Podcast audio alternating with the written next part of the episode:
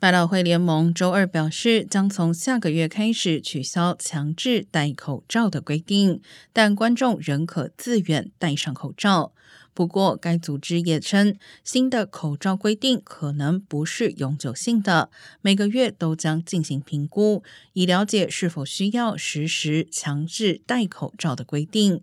八月的口罩政策将在七月中旬公布。由于新冠疫情，纽约的百老汇剧院此前被迫关闭了十八个月，于去年重新向观众开放演出，并实施强制口罩令。